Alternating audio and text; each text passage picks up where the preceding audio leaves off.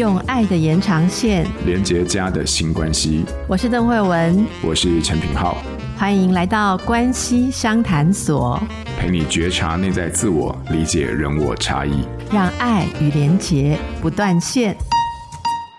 嗨，各位关系商谈所的朋友，大家好。啊，我是品浩，大家一定还记得，我们和易贤心理师分享了很多关于内向的议题，尤其从这个能量电池的角度啊，帮助我们去重新理解到内向这是一个怎么一回事啊。那所以这个其实对我一个内向人来说，其实听的过程有获得蛮多的疗愈。那希望大家对于这个主题也有相当深刻的理解跟认识。好，所以呃这一集啊，我很高兴，我自己非常高兴能够再次邀请到易贤心理师来和大家聊聊关系当中的其他方方面面。Hello，易贤，请你跟大家打个招呼吧。Aloha，品浩，大家好，各位线上的听众大家好，是易贤好。那呃这次其实邀请易贤心理师是因为我除了上一次的主题以外，我知道就是易贤心理师其实最近还出了一本新书啊，呃这本新书我来帮大家念一下，因为我觉得这本书实在。太酷了！它帮我们找到很多，就是我们其实在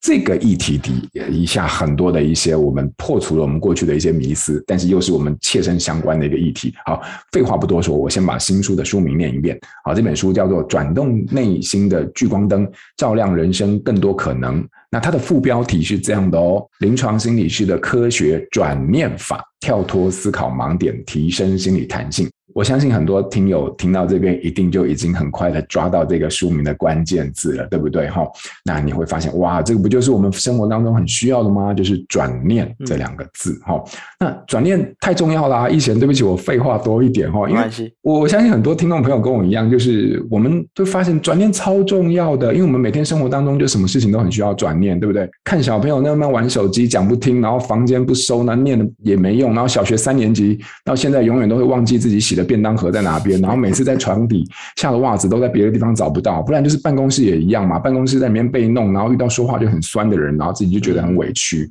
那就更不要讲婚姻关系了，对不对？好，我我不是在说我自己，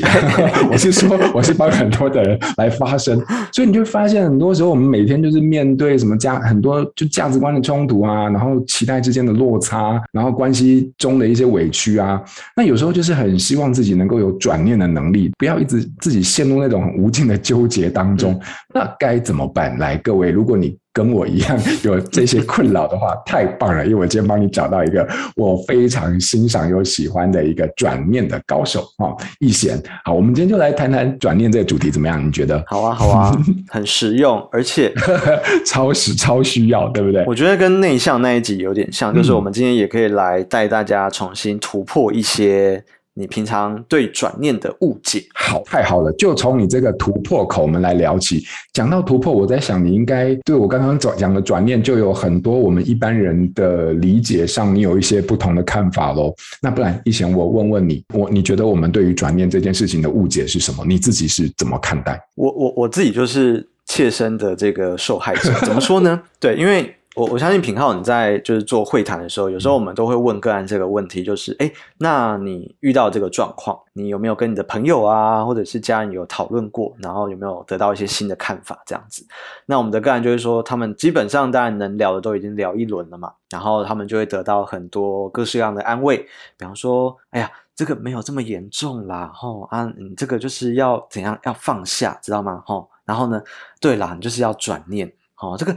这事情没有这么严重的，然后就是往好的地方去想，然后我们的个案就会讲，就是这些他们从可能亲朋好友那边得到的一些 support，那个案就会跟我们说，当然他心中很感谢这些家人朋友，就是说，哎，谢谢你们的关心跟安慰，但是你们说的我都做不到，就说。哦，我现在就是分分手啦，我现在就是失恋啦，我现在就是脑袋瓜整天都在转这个东西，但是我就是没办法转念啊。就是如果我真的就是你们叫我转一圈，我就真的转了，那我就不会来找心理师了嘛。所以其实我一开始啊，就是如果有我有机会去做那个志工或助人者的培训的时候，我就会跟这些学生说，就是大家要很小心叫人家转念这件事情。然后我那时候就开玩笑说，这个很可能会被对方当做就是没有，就是我们讲不痛不痒的安慰，因为他其实理解好像很简单，可是真的非常难做到。对，所以其实我一开始在写这本书的时候，我就在想再重新去思考转念这件事情。那一开始我是反对转念派的。对，我就觉得说这个好像会让我们的当事人变得更更痛苦。对，因为他明明知道这很重要，他也知道他要做到，可是他就是做不到。所以我一开始的想法很单纯，就是为了避免让个案更痛苦，我们就不要叫他硬要转嘛。可是后来，呃呃，我后来就在反过来想说，其实这也是我的一个转念。我觉得一个东西之所以会被流传这么久，对，我就在想，历史上第一个提出转念的人到底是谁？这样子，我觉得他可以到二十一世纪，现在都还被提到。哎，我觉得应该有一些些背后我们没有深究过的历史。对，所以这本书的起心动念有点是想要让我去对“转念”这个字做转念。然后就写了这本书，这样。那确实这本书试着用另外一种方法来重新包装跟理解转念，因为很多人一听到转念就会觉得说，嗯，转念是不是就是正向思考？那那我在这本书里面，我的观点是不是的？转念并不是只看事情好的一面。我觉得我在书里面就是定义的转念比较是比较完整的，把好的、坏的同时看进眼里。所以，如果这时候要来考大家，目前为止你有没有听得懂的话，那我们就要来出题喽。突如其来就是 出了一个题目，想要来跟大家聊聊。这样，我也想问，就是品号，嗯，这里有三个英文字，第一个字叫做 and，就是 a n d，然后第二个字叫做 or o r，然后第三个字叫做 but，但是。好，大部分的人在想转念的时候，其实在想的是 but。就是说，你懂，就是他他们会去看，就是事情当中的某一面，然后他们接下来就会说，但是，巴拉巴拉。那那其实，呃，我对于转念的看法是，and，我们如何在面对生活当中的事情之后，比较开放式的去了解这件事情，就是有非常非常多种解读的角度，我们不用急着一定要找到一个来说服自己，因为我觉得这个当下真的是蛮难的。所以这本书一直在强调一个东西，就是可能性。这件事情发生了，到底有没有一种可能？一定很简单，因为你当下就会想出一个解释。可是当我问我的个案，那第二种呢？好，比方说线线上可能一个人蛮多爸爸妈妈在听的。我说今天今天你的小孩拿了一张四十九分的考卷，然后这时候我就会逼问爸爸说：“那你觉得发生什么事情了？”好，爸爸就说：“嗯，是不是没念书啊？”好，但这是一种可能。然后接下来我可能就会问爸爸说：“And 有没有第二种可能？一个小三的小朋友拿了四十九分的考卷回家，除了可能没有念书之外，有没有其他的可能？”那那其实这是一个我觉得大家蛮好的一个脑力激荡，因为如果你愿意的话，其实你可以找到十种以上的可能性。比方说，这个妹妹有一点注意力不集中，她其实昨天的联络簿抄错了范围，所以他本来以为要考的是这边，但是其实隔天考的是那边，所以他晚上其实非常认真在念书哦。好，这是第二种可能。那当然我们可以讲第三种可能，会不会老师考卷其实出的真的是比较难？当你去看的时候，你才发现哇，这张考卷全班平均只有四十分。哎，美眉已经算是比平均还要高九分这样。好，那上次我在演讲的时候，有家长讲了一个更更有趣的例子。他说：“老师，这张考卷满分是多少啊？”我说：“哎，有没有可能这张考卷其实是老师先出了一半，所以这张考卷其实满分是五十分？”但大家有没有发现，其实为了要做我们刚刚的脑力激荡，你会发现你必须要做第一个动作，就是慢下来，不要急着觉得你的第一个念头是对的。因为我好像可以想象，就是很多爸妈看到四十九分之后，脑袋瓜的小剧场就会开始上演了，然后可能就会开始有些情绪啊。但我觉得这背后其实就是亲子沟通一个很重要的诀窍，因为其实小朋友都能够理解，你知道小朋友甚至会去猜，就是爸妈看到这个时候的反应到底是什么。基本上小朋友的猜测不会错，因为其实小孩也是最了解爸妈的人。可是爸妈今天如果在看到一个新的状况的时候，我们如果保持一个开放的可能性的话，你就会发现，其实一张四十九分的考卷，我们可以聊出好多东西。而不是只有你没念书，或者是有些爸妈可能会觉得说啊，反正你就不是念书的料啦，类似这样子的一个判断。那我我觉得我我在这本书里面想要讲的转念是，在面对事情发生之后，你有没有一个空间、一个时间，不要急着去下判断，而是允许各种可能性在你的脑袋瓜里面，你可以去做一个整理，然后呢，你去看看原来看事情有这么多的角度跟观点。那当然有了观点，有了很多的呃选项之后，下一步就是去做选择。所以这本书有介绍另外一个概念，叫做可行性。好，那这这也是我非常喜欢的治疗学派，就是接纳与承诺治疗里面一个很重要的概念。他在讲的是，其实想法大部分的时候都没有什么对错可言，因为很多想法都是蛮主观的。但是我们都没有去想什么样的一个理解，什么样的一个主观的念头。对于当下的情境是比较有帮助的。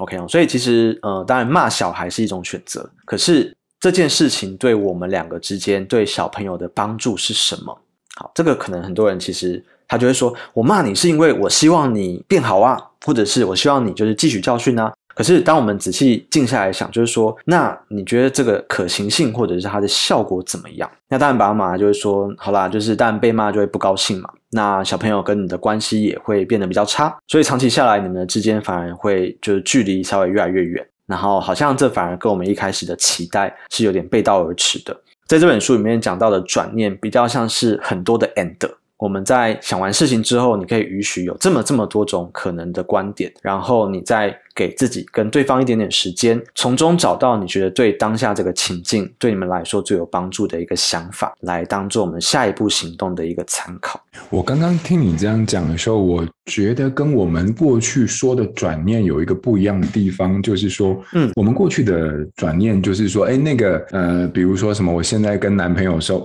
呃，比如跟女朋友分手了哈，然后，啊.然后可能人家为了帮我们转念，就是说，那至少你还怎么样？呢有人喜欢哦，等等。就是，可是我听到你刚刚在讲转念的时候是这样，就是说每一个事情的发生之后，其实我们关键是在于我们解读它的模式或习惯。嗯，可是我们往往就会陷入到一个我们自己既定的或者是框架的思考的习惯当中。可是这个东西它太主观了，我们有没有可能把其他的可能性或其他的呃思考用 and 把它连接起来？那我的理解上是不是说，当我们试着做这样的练习的时候，其实这就是一个无形当中在做转念的可能，而不是一定非得要呃接受一个新的跟我们当下的情绪或状态不一致或不一样的念头。嗯，我觉得当你呃有意识的发现说有一股急着想要做出一个结论的。呃，这样的一个现象的时候，我觉得其实我们就开始正在转念之旅的起点。Okay, 了解。对，因为其实我觉得那第一步是最难的。嗯嗯。对，因为事情就是发生啦，然后你现在可能气噗噗的。嗯。你现在看到四十九分考卷，你就是很生气。嗯。嗯，所以对我来说，其实转念，呃，很多时候它甚至是在我们的情绪可能稍微被照顾好之后再来做，会比较容易的事情。啊、对，因为有些人会觉得说，好像。要在气噗噗的当下就转念，我我确我确实跟我的个案一起讨论，我觉得这好难哦，所以我会跟我的个案说，当你发现你的脑袋瓜现在已经被情绪给挟持，我们有一个 term 叫杏仁核挟持嘛，哦，就是说我的思考被我的杏仁核给绑架的时候，其实这个时候我们也许不用急着去转转转，因为在这个状况下其实转不出来啦。所以，也许一点简单的自我照顾，让你的情绪稍微慢慢的，呃，平静下来之后，你有一个比较足够的空间时间再来思考转念，其实会相相较之下容易得多。对，因为很多人就会觉得说，转念会不会是出家人在做的事？哦，就是一定要就是心平气和啊，然后就是好像都没有情绪这样。那我觉得其实这好像有点违反了，就是人类的大脑的设计。对啊，对啊。嗯，所以这前面有一个，它有一个阶段，就是说我们在那个当下的时候，其实情绪这件事情，它还是一个我们必须啊正视或者是觉察的一个状态。不过随着这个情绪缓和到或者是走到一个地步的时候，呃，我们。的观点，某种程度上就可以开始去用 and 这件事情来做更多的一些扩散的一种思考。哎，那奕娴，我问哦，就是说，那你有没有什么？当我们可以有开始有一点点能耐，可以去做这些的时候，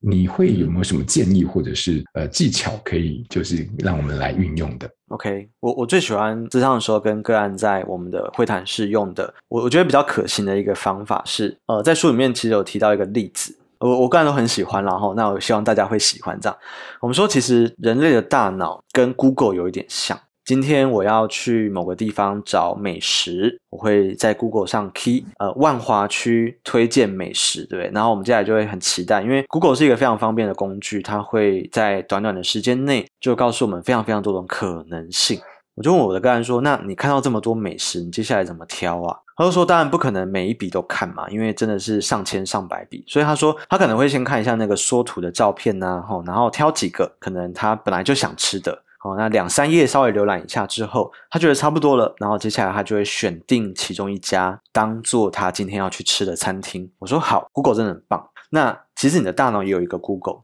但是你的大脑 Google 跟真的 Google 有一点点不一样，它有一个特色。”你的大脑 Google 是很偷懒的版本，在你问你的大脑一个问题之后，通常你的 Google 只会给你一个答案。所以我要我的个案去想象一个坏掉的 Google，是你丢进去万华区美食，然后他就只会给你一个结果，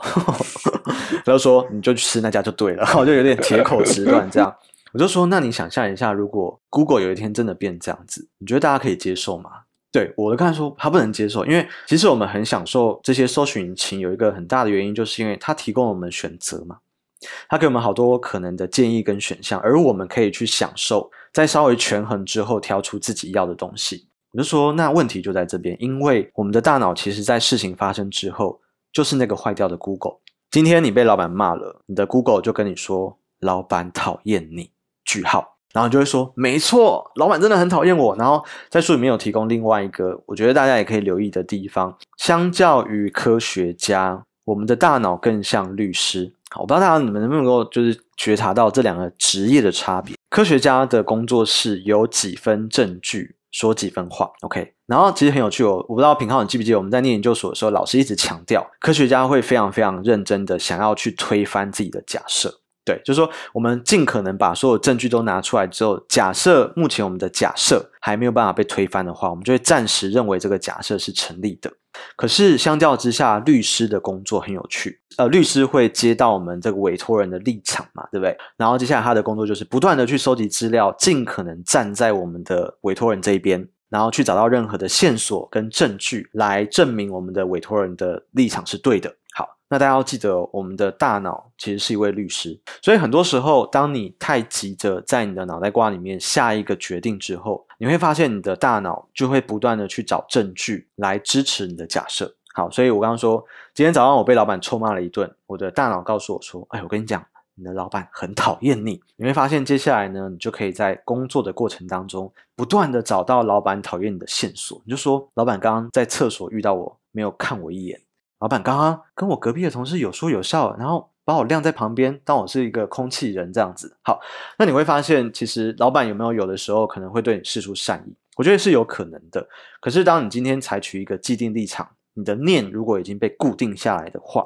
其实你就很难找到其他的证据来推翻你本来的想象跟假设。OK 哈，所以我觉得大家如果你们想要在生活中实践转念的练习的话，我有个三的法则提供给大家做参考，就是在一件事情发生之后，你可不可以练习想出三个可能性？好，那这三个可能性你就先放着，然后你不用急着决定哪一个是对的，因为其实你会发现，当你不急着做决定的时候，你的大脑比较有可能稍微 open 一点的去过生活。哦，所以你不要急着决定是老板讨厌你嘞，还是诶，会不会是老板就是今天早上出门的时候跟他的家人吵架了？所以他今天来的时候，其实心情不好呢。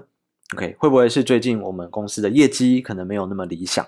所以老板其实他压力非常非常的大，以至于他在跟我们互动的时候，呃，可能口气啊，或者是态度上也比较没有这么有耐性。当我们把这些东西放了之后，你会发现，其实，呃，有一句话很有趣，他说：“时间是最好的解药。”那我觉得这句话也可以理解为，如果你愿意让你在思考的过程多给自己一些弹性跟空间。在这个情况下，你看事情的角度其实就会更广一点，OK 哈。所以这个三的法则是我我我现在很常在练习。比方说，嗯，我在便利商店买东西，前面有一个人插我的队，然后这个时候我的直觉反应就是，诶，我们这个节目不能骂脏话，对不对？好，我的直觉反应就是叉叉叉的样子。好，我在内心很生气啊，可是我就说不行不行，我要来练习三的法则。好，第一个，他真的超级急的，他他真的真的超级急的，因为他快迟到了。那我就在想象说，如果我真的有一个会议啊，快迟到了，然后我会不会就是有时候行为比较粗鲁一点，所以就不小心插队了呢？我觉得有可能。好，第二个是他有没有可能其实没有看到我在排队？我不知道大家有没有发现一件事情，就是在防疫之后，其实 Seven 啊、全家这些便利商店，他们会鼓励我们的客人在结账的时候也保持社交距离。对，所以那个社交距离有时候拉一大吼，其实有时候还真的蛮难确定说现在排队的行列是怎么进行的。我我之所以要讲，就是大家你们一定要从生活当中的小事开始做这个练习，对，因为这件事情不是我们大脑习惯的事。对，我的客人就会跟我说，哎，心理师你讲的都很好，可是我昨天在跟我太太吵架的时候，我就没办法用这个三的法则，我就觉得他是讨厌鬼，他很讨厌，你知道，就是三个法则都是 都是他很讨厌这样子。对，所以其实我说在平常生活中。当你遇到一些无关痛痒的事情的时候，你就可以练习用这三个法则，包含哎，为什么今天公车司机开车的速度这么快呢？好，三的法则，你可不可以练出三种可能性？OK，为什么刚刚在路上有一个人呃撞到你，他没有特别跟你说抱歉？我们可以也可以用同样的方式来练习，找到事情更多的观点跟可能性。嗯，我蛮喜欢你刚刚后面这种对于可能性的延伸，那个有点呼应到你一开始说的，其实转念就是用 and 来做各种可能，对不对？嗯，好，所以诶，我自己的经验，其实我以前比较难，但是我觉得那个东西真的以前有提到一个部分，就是刻意练习，也就是说，他一直都我们其实长期就是处在一个律师的角色里面太久了。但是你突然要让自己变成一个科学家，你就开始要慢慢去练习用科学家的思维。也所以那个三个啊、呃，那三种可能性，我觉得呃，那对我们来说就是一种对于思考的某种框架的松动。好，那这个练习其实我自己的经验是真的蛮有帮助的。我我以前就举你刚刚那个排队插队，对不对？我看到我第一个念头就这脑袋有洞，然后 就生气。然后后来有一阵子，我就哎开始在做类似的练习，我啊。啊，他可能真的太忙了哦，然后呢，他可能真的就是可能个性上面就是比较急，然后我想完这些之后再做一个结论，所以他就是脑袋有洞，我就好很多了哦。我不但觉得自己 哎.变得更扩展，情绪也得到某一种舒缓哦，但是真的就是可能性那种宽阔性就会变大很多。我喜欢呃，医生刚刚就是在提到书中的这个这个技巧，那我自己其实看过这本书，我里面有非常多我我觉得哇，那真的是太厉害，那其实就是有。有呃，易贤其实在他的书里面还有提到非常多，我觉得那个是在心理治疗里面的一些很厉害的技巧。好，那可是，在易贤的书里面看起来，它却是一个非常好操作，而且其实是非常平易近人的一些方法。所以说，如果呃你对于易贤今天分享这个转念这件事情，诶，你有一个新的观点，透过易贤的转念帮你对转念做了一个转念之后呢，你 想要有更多的啊、呃、一些细节的了解或者探究。我很推荐这本书给你，因为它其实，在读完之后，你会发现，在读的过程当中，哎，你不只是有破除一些迷思，你建立了一些新的理解，你还有可以得到很多自我应用的一些技巧，这个是我非常喜欢的一个地方哈。那我我们今天节目到最后啊，好，那我在想，就是说，那不知道对于今天这个转念的这个部分，好，你有没有什么想要带给我们听众朋友们，可以啊，在接下来时间里面做的一些。新练习呢？好的，呃，我准备一个练习，然后它很辛苦，但是大家知道，辛苦通常是值得的。OK，我们都会跟个人这样说了哈。转念了，被转念了，真的真的，因为我们今天在聊转念，但其实大部分的生活情境里面，我们其实没有太多的时间去好好的看我们的念到底是什么。对，像呃，今天品浩跟我聊之前，其实有给我就是我们节目的访纲嘛，就是今天大概会怎么走这样。那我就会发现，在回答访纲的时候，其实我自己先草拟了一些想要聊的东西。我就发现一件事情，大家应该也会发现，就是我们写字的速度是跟不上思考的速度的。所以你可以想象，其实你白天一天下来，有多少成千成万的念在你的脑袋瓜里面流窜。那很多时候，其实我觉得咨商。就有点像是逼你慢下来，把那些念看清楚，而且呢，你甚至要能够跟你眼前的心理师去说说那些念是什么。那我觉得慢这件事情是觉察的一个起点。所以这礼拜的新练习就是，我想邀请大家写一个礼拜的日记。诶，真的，你知道说，嗯，是好复古的一个练习，但是其实它非常非常有用，因为你会发现，当你必须慢下来整理你自己的状态的时候，有时候你会写出一些你很讶异的东西。哦，那为什么要写一个礼拜呢？因为很多东西如果一直出现，诶，那它是有意思的，可以从这个重复的内容里面去找到一些端倪。如果到目前为止你还是很抗拒的伙伴，也没有关系，我找了另外一个比较偷懒的方法。OK，好，这书里面有提到一个练习，我也很喜欢，请大家去呃下载一个 App，叫做雅婷逐字稿。嘿，就就是雅婷蔡奇阿米亚的雅婷，然后它是一个 AI 语音辨识的 App。我想邀请大家在呃每天睡觉之前，可以花五到十分钟的时间对这个 App，你就把雅婷当做你的心理师，这样你就说，哎，雅婷，哎。哎，我今天要来跟你聊一下我的心事跟烦恼，这样子哈。那这个 app 很有趣，因为它会一边录制你说话的声音，然后及时的透过 AI 的这个辨识功能，把你说话的内容变成逐字稿。那那其实我跟我几位个案有试过这样的方法，是我们会请他把逐字稿带来咨商室，我们来讨论。对，因为那些逐字稿其实有的时候，因为我们思绪真的太快了，所以有些东西你可能其实蛮在意的，但是你心里没有那么有感觉。可是，在讲这个心事的过程，诶，我就发现，诶，那个人怎么一直跑出来？其实那也许就会打开我们对于自己每天所思所想更多更多的觉察跟了解。哦，所以包含像写日记，或者是如果你想用电脑打字，我觉得也 OK。那如果再更懒一点的话，没关系，我们还有 雅婷逐字稿，这个很有很有趣的工具了。哈，希望透过这几个方法，大家可以对自己的念有更多的觉察。那我觉得有这个觉察之后，我们接下来要来转念，其实会再更容易一点。嗯，送给大家。好，非常感谢逸贤。呃，有时候念头的确就像逸贤说的，它其实一晃眼就过去，我们可能都没有意识到它是怎么样子呈现跟影响。但是当你用啊、呃、手写，或者是你用描述的方式把它说出来的时候，你会发现那个念头它其实就开始有了被觉察的机会，好，然后被审视的一个空间。好，那所以这个练习它不简单，但是它对于转念这件事情一定有啊非常举足轻重的一个影响，也是一个非常重要的基础。好啊，所以今天非常感谢逸贤帮我们带来关于转念这件事情很多的。啊、呃，新的一些观点跟看法，同时也带给我们一些很有启发性的活动，好、哦、跟理解。那希望今天的内容啊，都能够对于听众朋友啊，对于自我，对于他人，能够有更多的帮忙。希望你会喜欢今天的节目。谢谢逸贤，谢谢品浩，谢谢大家，谢谢大家，拜拜。拜拜。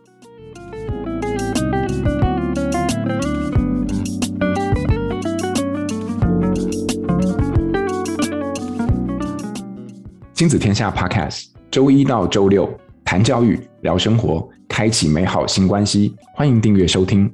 Apple Podcast 和 Spotify，给我们五星赞一下，也欢迎在许愿池给我们回馈。下次见。